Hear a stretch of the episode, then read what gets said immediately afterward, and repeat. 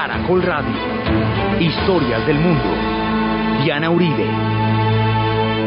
Buenas, les informamos a los oyentes de Caracol que quieran ponerse en contacto con los programas, llamar al 245-9706, 245-9706 o escribir a los emails de auribe.hotmail.com, de auribe.hotmail.com, de auribe.cable.net.com o la página web www.diana-uribe.com. Hoy con motivo de los terribles acontecimientos Líbano, vamos a hacer un especial sobre lo que está pasando en esa sufrida zona de la tierra. El próximo domingo continuamos con Argentina y Afganistán en nuestro itinerario por la Guerra Fría.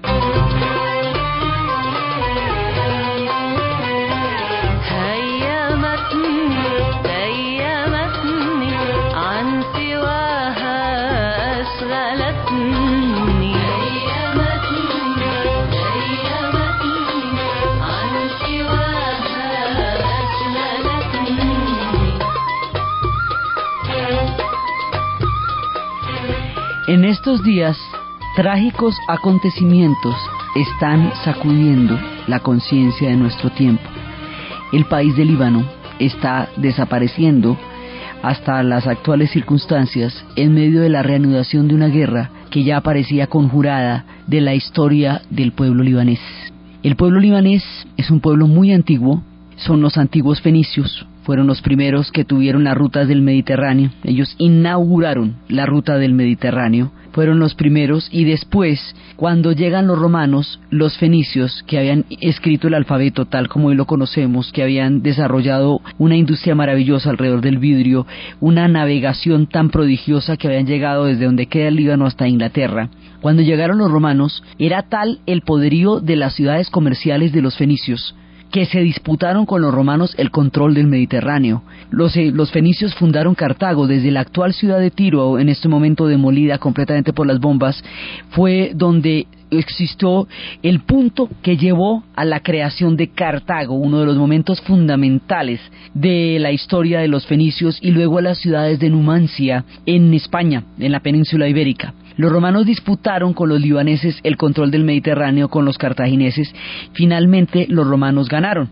Eso significa que Líbano se convirtió en una provincia romana y no Roma en un enclave comercial fenicio, que era lo que hubiera podido pasar de haber sido otro el rumbo de los acontecimientos. Entonces, los fenicios van a ser en ese momento parte del Imperio Romano, antes de, durante el tiempo de su surgimiento como civilización, conocieron los pasos de Alejandro, conocieron la influencia de los griegos, estuvieron bajo el tiempo de los macedonios, ahora serían provincia romana. Después, cuando se va a cristianizar Roma, las primeras, primeras iglesias cristianas empiezan por Jerusalén, inmediatamente van a llegar a Siria e inmediatamente van a llegar al Líbano. Así que el cristianismo en Líbano es primigenio, original, y es desde donde va llegando. El cristianismo nace en Israel, en Jerusalén, y se va extendiendo primero por Siria, por Líbano, y luego atravesará eh, la Turquía, la Constantinopla, y luego va a llegar a la bota itálica. Digamos, toda la,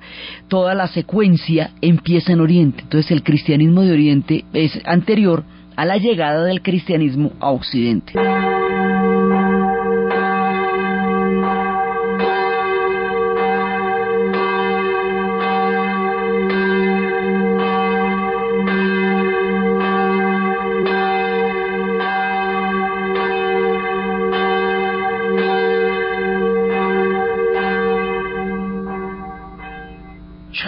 أنك مذيث وإمة مذيث كنز الكيس شو الرحمثة وهو بالحيوثة فاخ وإحا غويثح وطهرنا حمرجسة وقبح النفشة وخلصنا يا رحومة Este es el cristianismo original.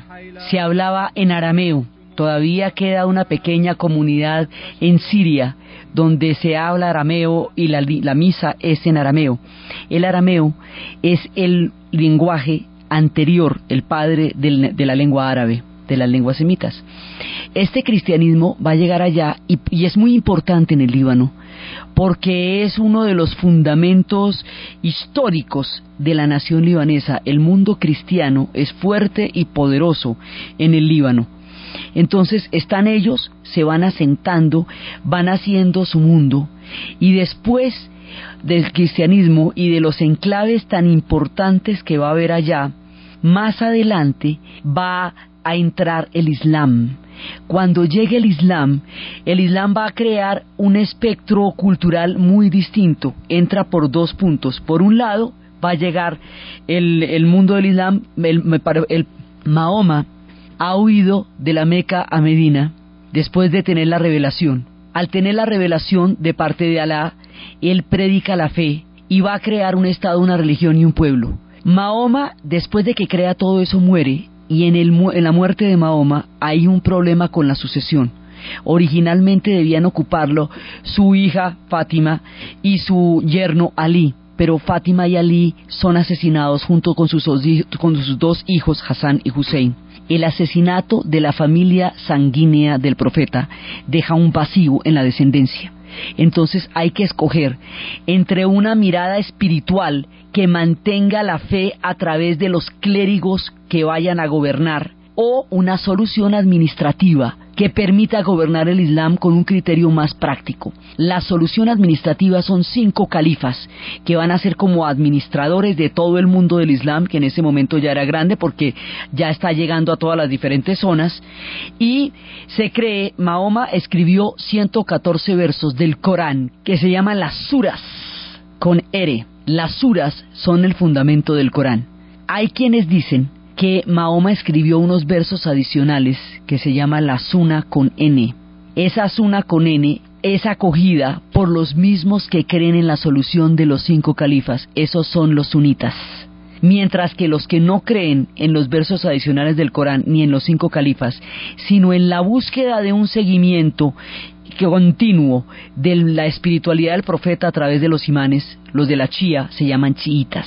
Chía significa seguimiento. De esta manera, los sunitas, por el carácter práctico de la solución que dieron, van a gobernar todo el mundo del Islam. Primero con un centro que va desde Damasco, y luego con un centro que va desde Bagdad en dos dinastías diferentes, la de los Omeyas y la de los Abasides.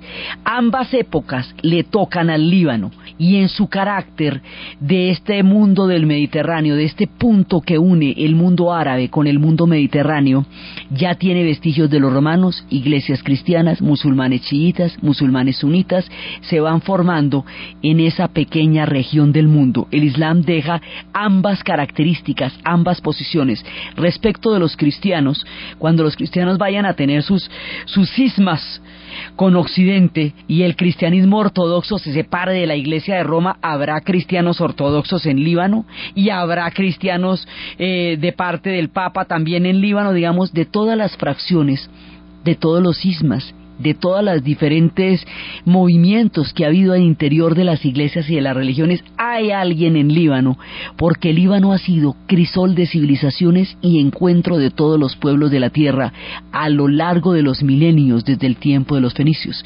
Entonces ahora el Líbano está bajo el orden del Islam y se escuchan las oraciones del Corán. El mundo del Islam moldeará en mucha medida el carácter del Líbano. Por un lado va a ser musulmán porque allá va a llegar el Islam. Y por el otro lado va a ser árabe, el carácter árabe, porque allá va a llegar Saladino.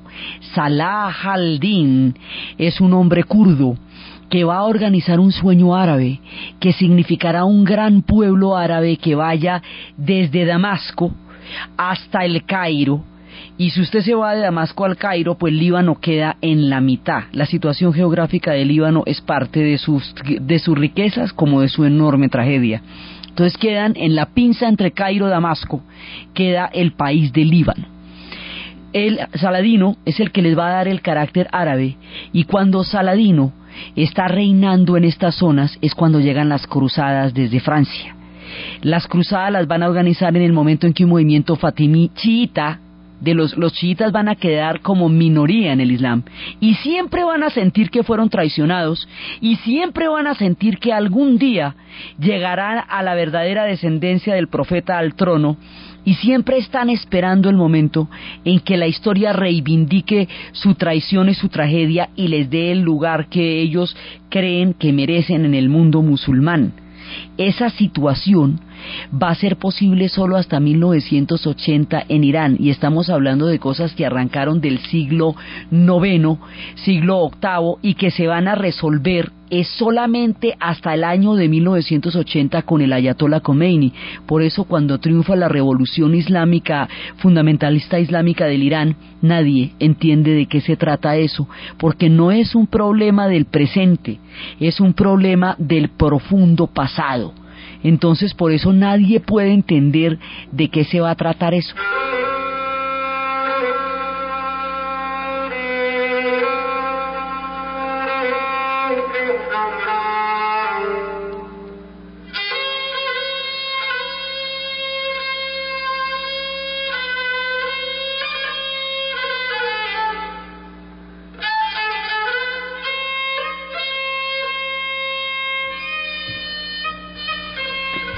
Por eso nadie comprenderá el carácter de la revolución islámica, pero todo esto tiene que ver, desde el origen de los chiitas hasta el triunfo de la revolución islámica, tiene que ver con lo que pasa en Líbano, porque de esta tendencia histórica es el Hezbollah que va a suceder junto con la revolución islámica y se va a llamar Partido de Dios cuando esto ocurra en 1980.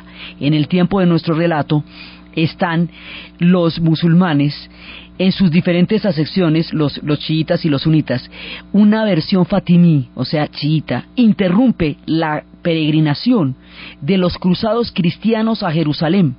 Al interrumpir la peregrinación, aunque esto sucede en Egipto, no va a suceder en el Líbano, sino en Egipto, esta interrupción es protestada por los cristianos, quienes van y le informan al Papa, y el Papa a partir de esto, bueno, no va a organizar la cruzada. Entonces, las ocho cruzadas se van a hacer por recuperar los territorios de Tierra Santa, es como empieza, y las cruzadas van a llegar y se van a enfrentar con el personaje que es Salah al-Din.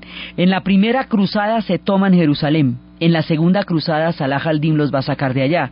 El resto de las cruzadas se van a perder en términos de los objetivos de tomar la Guerra Santa. En esas cruzadas, Salah al-Din va a mostrar su grandeza como guerrero, como caballero, como en todo el sentido, junto con en, como contundente de Ricardo Corazón de León. Y en ese tiempo, como las cruzadas vienen de Francia, los franceses que llegan al Líbano van a encontrarse con las comunidades cristianas y se van a establecer unos fuertísimos lazos entre el cristianismo de Oriente y de Occidente en el Líbano a través de San Marón, uno de los santos San Marón. De San Marón vienen los maronitas, cristianos maronitas. Estos son los únicos cristianos del Oriente que creen en el Papa, porque el cristianismo ortodoxo, que es el cristianismo de Oriente, va a romper con el papado de Roma más adelante y se van a crear dos iglesias distintas. Las iglesias ortodoxas tienen cada una su propio patriarca y fundamentalmente estarán en Grecia, en Turquía, eh, durante mucho tiempo, en Rusia, en Chipre. Estos, entonces, de estas iglesias ortodoxas, muchas hay en el Líbano, pero hay una que siendo un cristianismo oriental, mantiene los lazos con el Papa. Esos son los maronitas. Cada uno de estos cristianos tiene una manera diferente de, hacer el rito, tiene una iconografía diferente, pero ahí están fundamentalmente todos. Los cristianos maronitas van a ser un punto importantísimo en la historia del Líbano y esta comunidad maronita se va a solidificar durante el tiempo de las cruzadas. Entonces, sigue, hay un mundo musulmán y un, mundo cristiano que en Líbano se mezclan, porque como hay enclaves cristianos en Líbano, eso no pasa en otras zonas, pero en Líbano sí, hay enclaves cristianos y de esa manera unos y otros van a permanecer juntos. Después de la época de Saladino, va a llegar el reino egipcio de los mamelucos, que va a estar unos cinco siglos allá. Y con la muerte, con el fin del imperio mameluco, van a llegar los turcos otomanos. Los turcos otomanos van a estar seis siglos en el Oriente Medio. Van a invadir Constantinopla, que era la Roma de Oriente. Le van a quitar su carácter cristiano que hasta entonces había tenido y la van a convertir en Estambul la el, el, mundo de Turquía y entonces el imperio turco otomano, que es un pueblo gazi que viene de la estepa, va a terminar tumbando a los dos gigantes de su tiempo, a los bizantinos y al, y al Islam, y va a terminar apoderándose de todo eso a través de la toma de los turcos a Constantinopla. Al apoderarse de todo ese territorio, o sea, de todo el Medio Oriente, van a seguir siendo musulmanes, serán musulmanes sunitas esto hace que los sunitas sigan siendo mayoría, ya no serán califatos como en el tiempo de los árabes, serán sultanatos como en el tiempo de los sultanes otomanos. Entonces, todo este imperio grandísimo va a estar desde 1453 hasta el final de la Primera Guerra Mundial en 1920 y por eso es que cuando llegan las grandes migraciones procedentes de los países árabes a Colombia, cuando llegan los sirios y los libaneses vienen con pasaportes turcos y los palestinos todos. Entonces aquí en este país a los árabes se les dice turcos porque era el pasaporte diplomático con el que viajaban porque eran súbditos del imperio turco otomano, aún no existían las naciones en esa zona pero los árabes no son turcos, son un pueblo completamente diferente, solamente que política y militarmente estaban bajo la dominación del imperio turco otomano, son de unos orígenes históricos muy diferentes. Los turcos otomanos van a llegar hasta las posprimerías de la Primera Guerra Mundial. En las posprimerías de la Primera Guerra Mundial es muy importante para Inglaterra y Francia hacerse con el Medio Oriente, porque allá está el petróleo, Inglaterra ha cambiado los buques de vapor a buques de petróleo y los de carbón a buques de petróleo. ¿Y por qué la ruta hacia la India? La expansión del colonialismo franco-británico tiene sus ojos sobre el Imperio Otomano. En ese momento empieza la gran rebelión árabe que va a encabezar Lorenz de Arabia, mandado desde Inglaterra, para apoyar a los pueblos árabes que se están rebelando contra los turcos otomanos. Esa rebelión va a estar directamente administrada y, va a estar directamente apoyada por Inglaterra. Los árabes piensan que esa es su guerra de independencia porque esa es su guerra de independencia. Tanto así que la ganan que derrotan a los turcos. Los turcos van a ser derrotados por tres circunstancias. La rebelión de los árabes dirigida por Lawrence, una rebelión de jóvenes turcos que está al interior de su propio poder, de su propio gobierno, que es la, la que va a dirigir a Ataturk para acabar con el imperio y crear una Turquía moderna y laica. Y otra, la Primera Guerra Mundial, no hay cuero que aguante. Entonces, después de eso, cae el imperio turco otomano y triunfa la rebelión. Cuando la rebelión triunfante llega a Damasco y los árabes se apoderan de toda la región para llevar a cabo el sueño de Saladino, el de Salah al-Din, el del mundo árabe, en ese momento se encuentran con que ya fueron repartidos por los franceses y por los ingleses y lo que van a hacer es un protectorado en lugar de ser un pueblo libre. Es decir, las naciones del Medio Oriente nacen con dos heridas. Primera, la, por un lado, la repartición entre Inglaterra y Francia de un mundo que soñó ser libre. Y más adelante los estados nacen por la repartición de las multinacionales, las compañías petroleras por el petróleo. El mapa del Medio Oriente es un mapa arbitrario, está hecho por los yacimientos y por los pozos y no está hecho por las culturas en ellos contenidas. Entonces hay una doble traición en este cambio de manos. Pero esa doble traición que a Siria le quita las alas, que a Jordania le rompe los sueños, al Líbano le permite existir, porque por la vía de la profunda conexión que hay entre los franceses y los libaneses, Francia hace que Líbano tenga una posibilidad de ser que dentro del gran esquema árabe del sueño de Saladino no hubiera tenido porque el mundo musulmán no le hubiera dejado una autonomía.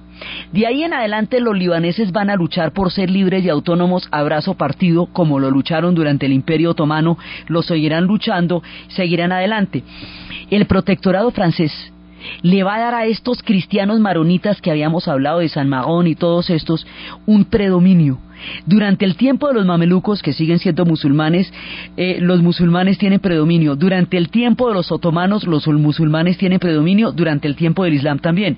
Durante el tiempo de los franceses, los que van a tener predominio son los cristianos, o sea, cambia la jugada porque están bajo protectorado francés.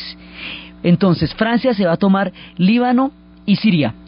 Inglaterra se va a tomar Mesopotamia y Palestina. Cuando Inglaterra se toma Mesopotamia y Palestina, Inglaterra en 1917, la corona británica le prometió a la comunidad internacional judía que en la tierra llamada Palestina existiría el Estado de Israel, la decisión Balfour. Y en 1920, cuando la repartición del Imperio Turco Otomano le prometió a los árabes de Lorenz de Arabia y de todo este combo que en la tierra llamada Palestina existiría un Estado árabe. En la época del protectorado y del colonialismo se fragua una doble promesa que genera la tragedia más grande que hasta nuestros días nos acompaña entre estos dos pueblos. Entonces ahí es donde van apareciendo en escena el pueblo judío que está esperando el cumplimiento de una promesa porque lleva dos mil años de antisemitismo y bajo ningún orden histórico han logrado clasificar. Los romanos los expulsaron del templo, se fueron para España y para Alemania y les cayeron toda clase de discriminaciones durante la Edad Media, durante el Renacimiento, durante la Ilustración. En todo momento nunca van a ser aceptados por los europeos entonces, cuando, cuando sucede el affair Dreyfus, que es la falsa imputación del capitán Dreyfus de una traición en las guerras entre, entre Alemania y Francia, y descubre a través de la valiente labor de Milsola que no fue el capitán Dreyfus el que traicionó, sino un húngaro Esterhazy, pero que a Dreyfus lo condenaron por judío, entonces es cuando deciden que no podrá existir paz hasta que, eh, hasta que Israel no tenga un Estado, hasta que no exista el Estado de Israel. Este juramento se llama Sion, por la colina donde se edificó el templo de Jerusalén y es un juramento que se va a lanzar en Basilea, Suiza, en 1896, bajo la, bajo la, mano de Teodoro Herzl. Entonces hay un destino. Israel tendrá un Estado. El protectorado entre Inglaterra y Francia va a exacerbar todas estas situaciones. Tratando de dominar la zona, le van a prometer a todo el mundo lo suyo y luego no van a poderle cumplir a todo el mundo la mano de promesas que les hicieron. Entonces la cosa entre los palestinos y los judíos se va caldeando cada vez más, porque cada vez van llegando más judíos y cuando vienen las leyes de Nuremberg, entonces esto se va a volver mucho más complicado porque llegan 150 mil judíos en un año y desequilibran las fuerzas con respecto a los árabes. Inglaterra mantiene una posición ambigua entre uno, entre uno y otro según las presiones que tenga. Y por el otro lado, Líbano sigue bajo su influencia francesa, lo que le va a dar un carácter profundamente europeo, profundamente occidental también, ellos son árabes, ellos son fenicios, ellos también tienen una profunda influencia europea y también tienen mucha gente musulmana, todo esto dentro de la complejidad de un pequeño país de 10.000 kilómetros cuadrados. Entonces, van a estar en el tiempo del protectorado. Después del protectorado, va a suceder que ya Líbano se independiza en el 46 y va a crear una coalición entre toda la cantidad de gente que tiene para que se repartan el gobierno de manera que el presidente sea cristiano maronita, que el primer ministro sea sunita, que el jefe del parlamento eh, sea chiita y así ve que el otro sea druso, que es otra comunidad musulmana eh, diferente, un islam distinto. Y ellos van a tener su frágil equilibrio, pero van a encontrar una democracia libanesa. Ellos son distintos a todos en el área, pero son parte de todo. Su democracia libanesa ahí la van a tener pero cuando los libaneses han encontrado una fórmula histórica para poder cuadrar su multiculturalidad, hay una circunstancia que cambia toda la geopolítica del área y es la creación del Estado de Israel. Y la creación del Estado de Israel viene porque dos mil años de antisemitismo desembocaron en el horror de los horrores, el holocausto judío. Y después de que el holocausto judío ha llevado a 6 millones de seres humanos a la muerte más cruel en los campos de concentración de parte de los nazis, los sobrevivientes se hunden en un barco en el mar porque no tienen estado, no tienen a dónde llegar, no tienen dónde atracar. Otro barco va a atracar en Haifa y exigir la promesa, el cumplimiento de la promesa. Se rebautizarán Éxodo y darán lugar a la epopeya para crear el Estado de Israel. Entonces, la presión internacional la culpa colectiva, la conciencia histórica del horror del holocausto, precipita, hace que la creación del Estado de Israel sea inminente. Esto tiene que suceder o el pueblo judío va a desaparecer en todo su conjunto. Por eso en el 47 se decreta la creación del Estado de Israel.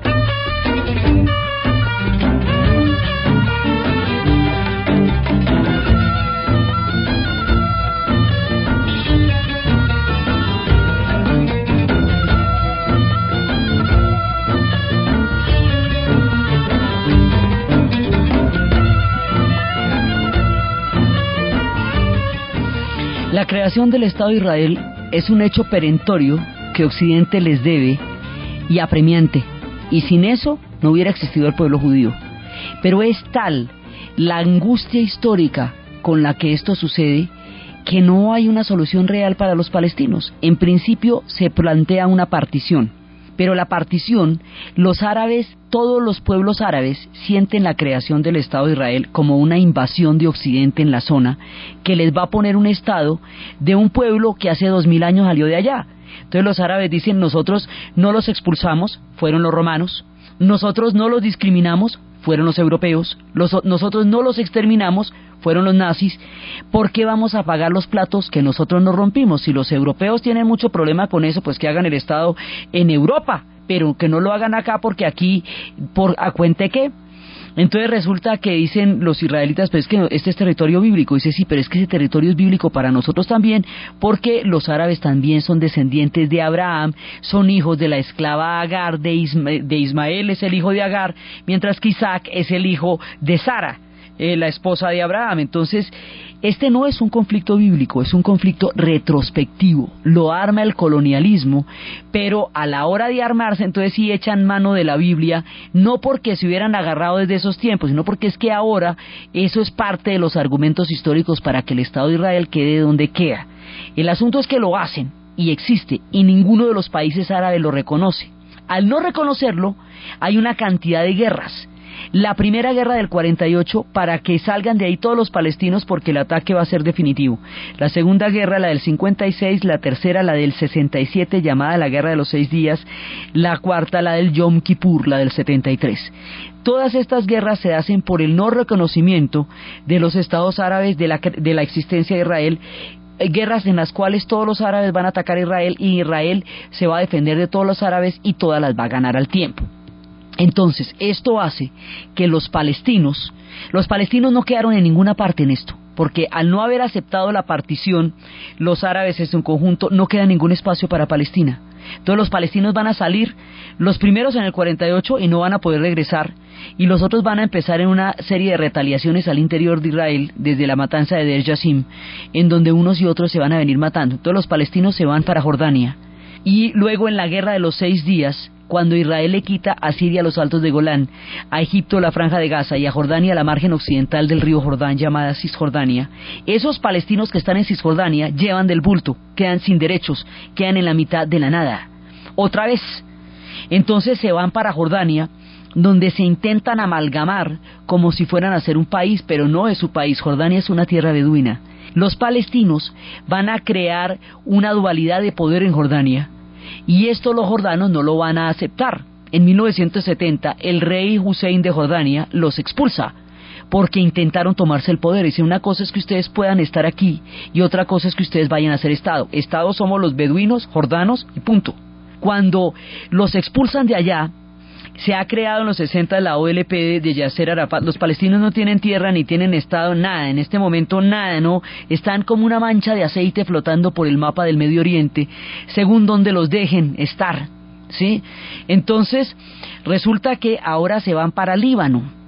Y los libaneses, mientras tanto, habían logrado un equilibrio frágil pero duradero desde 1946, año en que se independizaron de los franceses y llevaban 30 años de un florecimiento, de un esplendor, y esa mezcla europea y árabe de los libaneses los hace increíblemente atractivos para todas las regiones del mundo, su estratégica posición en el Mediterráneo, su condición del único pueblo fértil que tiene agua y montes y valles en una zona donde todos los demás están sumidos en el desierto.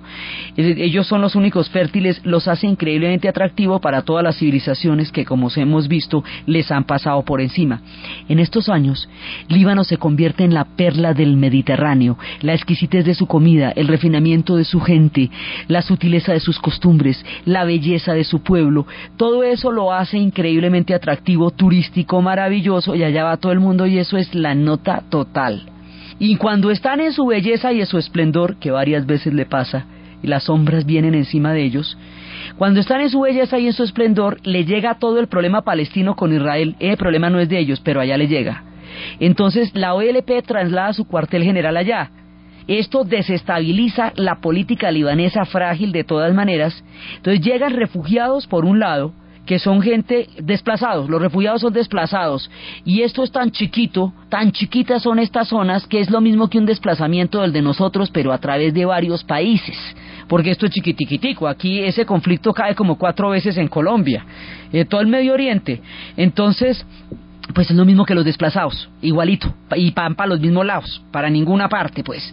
Entonces van todos estos desplazados, llegan al Líbano en campos de refugiados, pero por el otro lado también llegan los guerreros, o sea, llega la OLP en armas. Y un pueblo en armas dentro de otro estado, pues es un camello, porque siempre está creando una, digamos, un margen de padero, están armados. Y hacer una cola de pan armado, pues es una jartera, porque usted qué hace con un tipo armado delante de usted haciendo cola para el pan.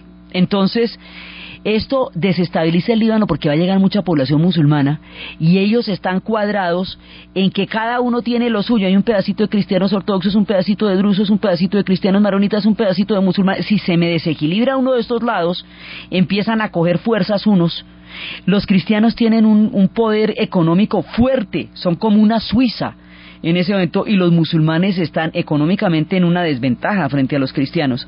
Con la llegada de los palestinos, una parte del Líbano es autorizada por una parte de los, de los musulmanes para lanzar ataques sobre Israel.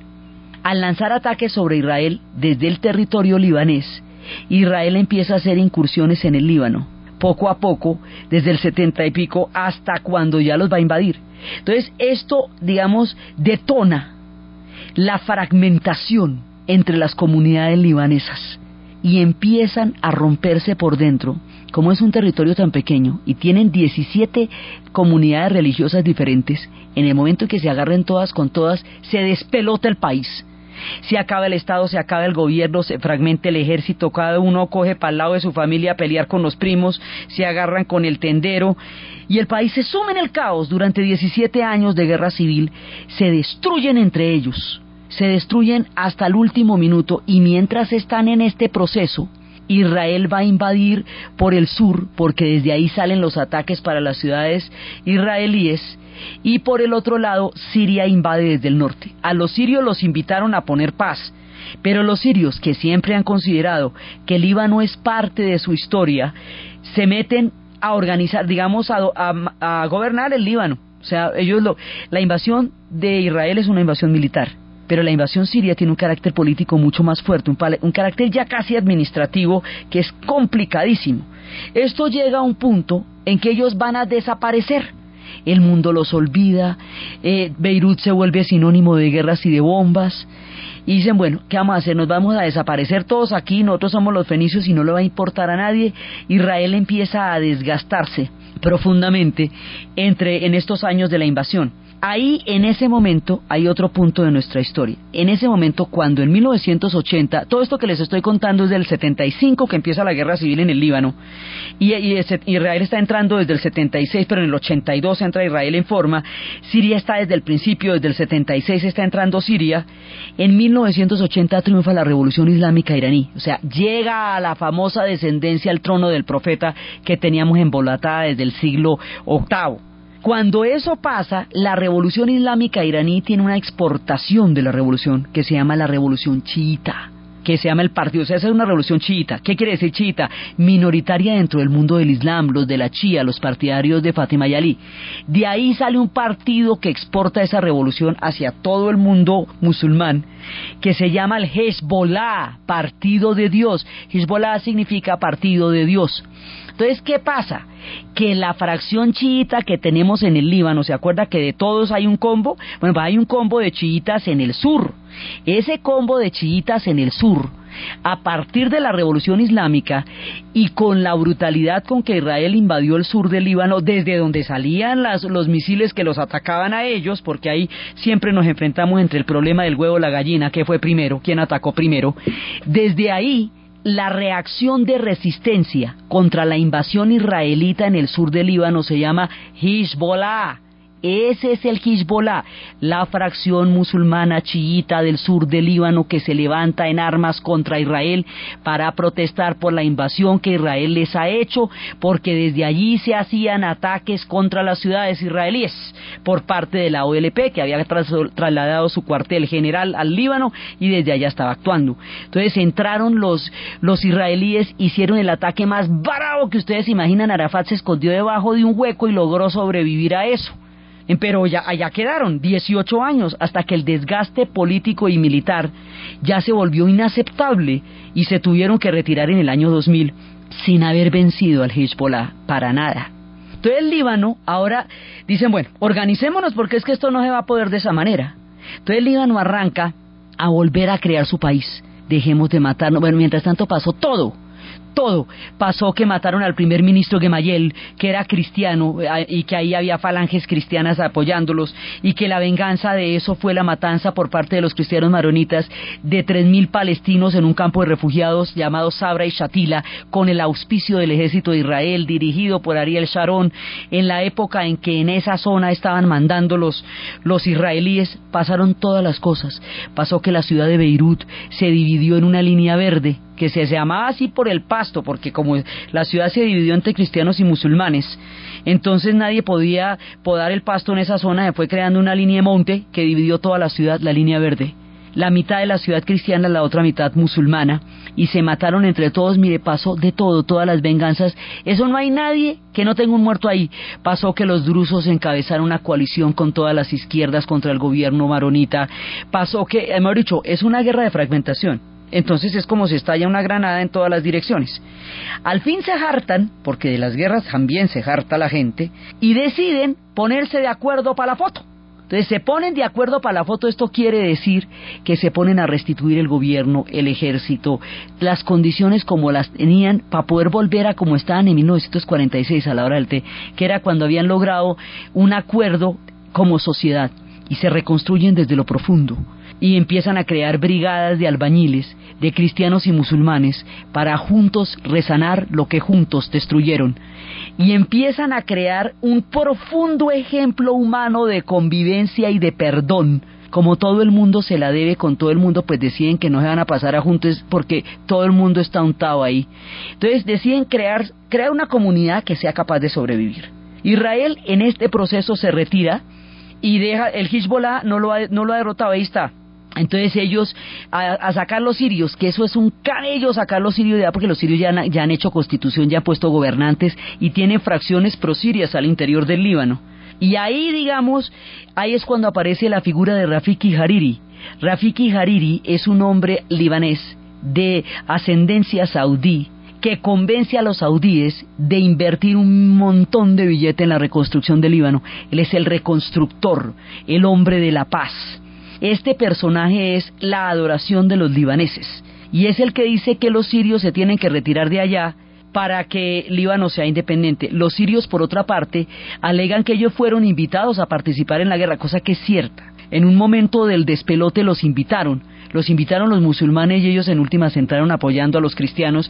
Esto, digamos, es increíblemente complejo, pero el asunto fue que los sirios sí fueron invitados, pero que se amañaron. Entonces ahí les dijeron que bueno, que chao.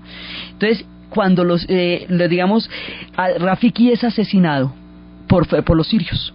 Y ese asesinato de Rafiki va a producir, precipitar la retirada de las tropas sirias del Líbano y va a hacer que su hijo eh, suba al poder a través de un sistema de elecciones donde cada uno de ellos, es decir, los cristianos, los maronitas, los drusos, todo de combo, se pusieron de acuerdo para las elecciones desde donde estaban. El Hezbollah participó en esas elecciones como un partido armado y ganó, la, ganó su pedacito, el pedacito del sur. Entonces, como son 17 comunidades, pues las 17 comunidades votaron, hicieron un parlamento y nombraron un presidente que era el hijo de Hariri. Punto. La plata de reconstrucción la deben todita, la deben en, eso es un billete impresionante. Y reconstruyeron su Líbano bonito y precioso. Y tenían un Líbano para aceptar al mundo.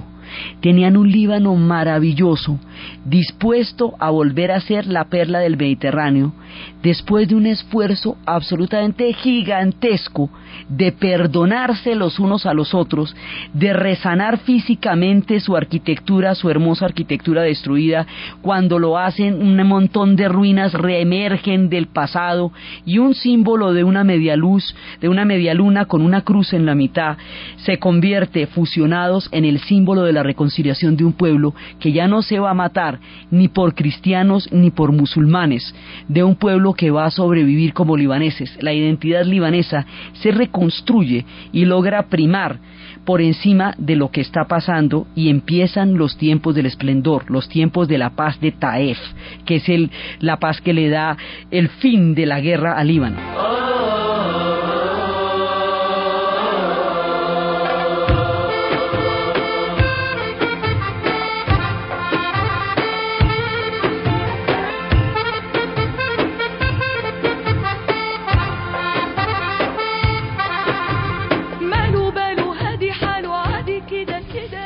A todas estas, Israel ha tenido lo suyo. Israel ha hecho la paz con Egipto cuando Anwar el Sadat, un hombre sabio y grande, decide que la solución ya no va a ser militar porque han tenido cinco guerras y no han sacado nada de eso. Entonces decide eh, llegar a los acuerdos de Camp David en el 79, empiezan desde el 77 con, en la época de Carter, llegar a los acuerdos de Camp David en donde Egipto renuncia al panarabismo, que era el plan árabe de un gran Estado, el plan para revertir el colonialismo, el plan de Saladino, que había encarnado la figura de Nasser y que había empezado con la nacionalización del canal del Suez y todo eso, hay, pero que también incluía el no reconocimiento del Estado de Israel. Entonces, para que empiece alguna negociación con Israel toca reconocer, aceptar el hecho. El primero Egipto, Después de los demás países árabes, poco a poco, a medida que se van avanzando las negociaciones de paz, empiezan las de Camp David en, el, en los 70. Luego viene la invasión al Líbano en el 82, que es como aparte de, de un curso de los acontecimientos que tiene que ver con las guerras específicamente entre los países árabes e Israel. Luego empiezan los, eh, estando los acuerdos de Camp David. Luego ya viene, se acaba la Guerra Fría, que había aprovechado este conflicto para unos desde el punto de vista capitalista apoyando a Israel y otros desde el punto de vista comunista apoyando a Siria con misiles, la Unión Soviética para los sirios, Estados Unidos para Israel. Cuando se acaba la Guerra Fría, Estados Unidos quiere ser un mediador en la región. Esa es la era de Clinton. Y son los acuerdos de Oslo. Y los acuerdos de Oslo con Arafat llevan al proceso de paz con un hombre grande, descomunal, que es Rabin, Yitzhak Rabin. Cuando se hacen los acuerdos de paz, paz por territorio, no los volverán a atacar y ellos devolverán los territorios ocupados en el 67, es cuando Rabin es asesinado por los colonos. Los colonos son aquellos que viven en los territorios ocupados y que no están dispuestos a salir de allá. No hemos podido reponernos del asesinato de Rabin porque eso le dio un golpe mortal al proceso de paz. De ahí en adelante nunca hubo quienes tuvieran tal espíritu sincero de buscar la paz y se empezó a complicar el proceso. Eh, la, devolución del territorio se fue, se fue haciendo cada vez más difícil, eh, se mantenían los ataques, no había paz ni devolución de territorios. La OLP fue minándose en su capacidad para mejorar la vida del pueblo palestino. Por un lado había corrupción, por otro lado incumplimiento de los acuerdos.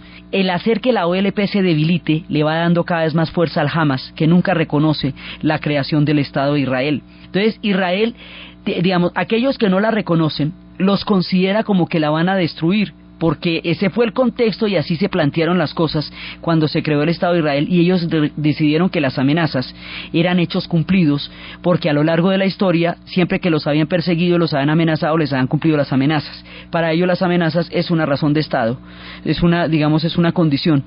Entonces, Israel, mientras tanto, tiene un proceso complicado que algún, en algún momento llega a funcionar y en algún momento se daña. Después de Netanyahu, esto se va a complicar.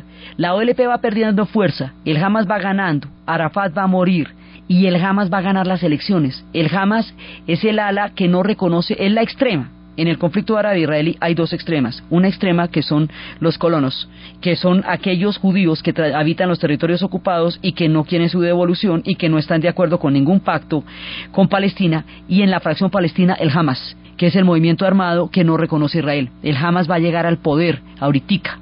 Y cuando el Hamas llega al poder, las cosas se, se, se acentúan, se hacen mucho más graves el Hamas secuestrará a un soldado una vez que se devuelva la franja de Gaza, que fue devuelta hace poco, a un soldado israelí y el ataque sobre Gaza va a ser total, absolutamente devastador. Y al poco tiempo, cuando ya Líbano tenía todo, todo precioso, cuando estaba esperando la gran temporada de turismo que sacara adelante la economía del país y empezara a dar las divisas para pagar la reconstrucción, cuando todo estaba a punto, el pastel estaba listo para ser servido, en ese momento, incomprensiblemente dentro, de, dentro del panorama que estamos viendo ahora, el Hezbollah avanza sobre la, la, frontera israelí, secuestra dos eh, soldados y mata a otro, hace una incursión dentro del territorio israelí. La respuesta a esa incursión, que fue violando soberanía y que fue un ataque desde el sur del Líbano del Hezbollah, la respuesta al ataque de este Hezbollah, partido de Dios, partidario iraní, chiita, que vive en el sur del Líbano y que durante mucho tiempo se agarró con Israel, la respuesta a todo esto es un ataque de Israel que supone la destrucción del Líbano. Entonces, es tan contundente, tan contundente, tan aterradora, tan colectiva, porque los 20 años de invasión, los 18 años de invasión eran increíblemente selectivos, los, los objetivos eran muy claros, ahí había una fuerza de todas maneras de las falanges cristianas que eran los ejércitos del sur del Líbano, digamos, había, era una modalidad distinta, pero ahora es contra todo el mundo. Incluso en tiempos de paz hubo una incursión en Cana donde se hizo una matanza parecida a la que ahorita hubo en el 96 cuando ya estaban en tiempos de paz, pero no era en el contexto de toda una guerra. Ahorita el castigo es colectivo. Ahorita la situación es explosiva porque el chiismo está en este momento en pie de guerra porque en Irán hay una fracción durísima en el poder, distinta a la que antes había, que era una, una posición mucho más conciliadora con Occidente. En este momento Irán está en una posición durísima, completamente dura con respecto a la, con respecto a, a Occidente. En Irak hay una guerra entre sunitas y chiitas. Dentro de todas las tragedias de la invasión hay una guerra civil. Entonces los chiitas, digamos, se sienten respaldados dentro de la lucha del Hezbollah por un lado. Por otro lado, Israel, en su derecho a la defensa, está destruyendo a un pueblo. Israel ha sido amenazado muchas veces, pero en su derecho a la defensa está destruyendo un pueblo. La comunidad internacional se paraliza frente al horror de la tragedia y no hace nada, conversa por aquí por allá, no hace nada como no lo hizo en el caso de Bosnia-Herzegovina, como no lo hizo en el caso de Ruanda, no hace nada cuando se trata del sacrificio de un pueblo entero. Entonces, en la mitad de todo este horno del Medio Oriente, Líbano desaparece. Líbano alega que ellos son el polígono donde todo el Medio Oriente va a llevar sus conflictos, como el botadero de todas las peleas. Mientras tanto, los libaneses se mantienen unidos. La idea es que no se divida porque si se fragmentan no hay salvación para ellos y en esta ocasión sí están unidos están unidos entre todos porque no, eh, no están dispuestos a permitir que la entrada de diferentes fracciones los, los atomice como les había pasado durante la guerra civil. Ahora están unidos, pero están atacando barrios cristianos que no tienen nada que ver con el Hezbollah, incluso que han sido enemigos históricos. Es un castigo colectivo y realmente están muriendo los civiles son los que están poniendo todos los muertos. Y esto es una tragedia humanitaria sobre un pueblo que había logrado la esperanza, el único que podía asomar la cabeza y tenía la posibilidad de ser una democracia y un pueblo turístico, el único que podía mirar el mundo con los ojos de quien quiere el sol después de tantos años de oscuridad. Israel, mientras tanto, se mete en una, en una dinámica de defensa que la condena a vivir en el terror porque en la medida en que esto se, se extienda y va a ir involucrando más pueblos, pues va complicándose mucho más. Siria, que ya había salido del Líbano y quería la paz y quería estar fresco y quería, Siria es un país bellísimo, bellísimo, bellísimo que podría tener todo que mostrar al mundo, estaban empezando a abrirse al turismo. Siria, que también quería otra, otro respiro de la historia, se ve arrastrada al conflicto, de donde ya se había salido con, el, con la retirada de las tropas, pero Siria es la que está aceptando todos los, todos los refugiados que están saliendo del Líbano. Entonces dicen que Siria está apoyando al Hezbollah y que por ahí pasan las armas y por eso están matando a todos los civiles que están buscando refugio en Siria. Y esto se va, van entrando muchos otros pueblos de muchos otros países y muchas otras fracciones. Esto no es una guerra entre estados todavía, es una guerra de, una, de un estado contra una fracción, pero está involucrando la desaparición de un país. Desde el punto de vista político, esto no tiene salida. Desde el punto de vista religioso, esto no eh, se puede agravar muchísimo más. Eh, Estados Unidos, que durante tanto tiempo fue mediador desde, desde la época de Carter hasta la época de Clinton, ahora es parte, y en la medida en que sea parte, pues ya no es mediador, y en la medida en que no sea mediador y la ONU no pueda actuar, no hay intermediación y si no hay intermediación no hay cómo ponerle fin a esto. El objetivo de la ONU era precisamente evitar que hubiera que hubiera conflictos directos y que crear instancias de mediación no las hay. La única salida a este pueblo es humanitaria. La única salida posible es por la piedad de los seres humanos de no permitir que en nombres de ideologías o de guerras o de defensas o de ataques los pueblos mueran quemados dentro de un gigantesco conflicto que le fue que en, en, el cual está atrapado el Líbano mientras unos y otros charlan Líbano desaparece este es el momento en la historia para que el derecho internacional humanitario y la mirada humana de las poblaciones se haga valer porque es lo único de lo que se podría disponer en tan álgida situación. Por eso, por la premura de lo que estamos viviendo y por la por el panorama tan oscuro de lo que pueda pasar de aquí en adelante, hemos hecho este especial por el país de Líbano, mirando un poco su historia y dando algunas, algunos elementos para poder entender la dimensión de la tragedia que estamos viendo a día a día.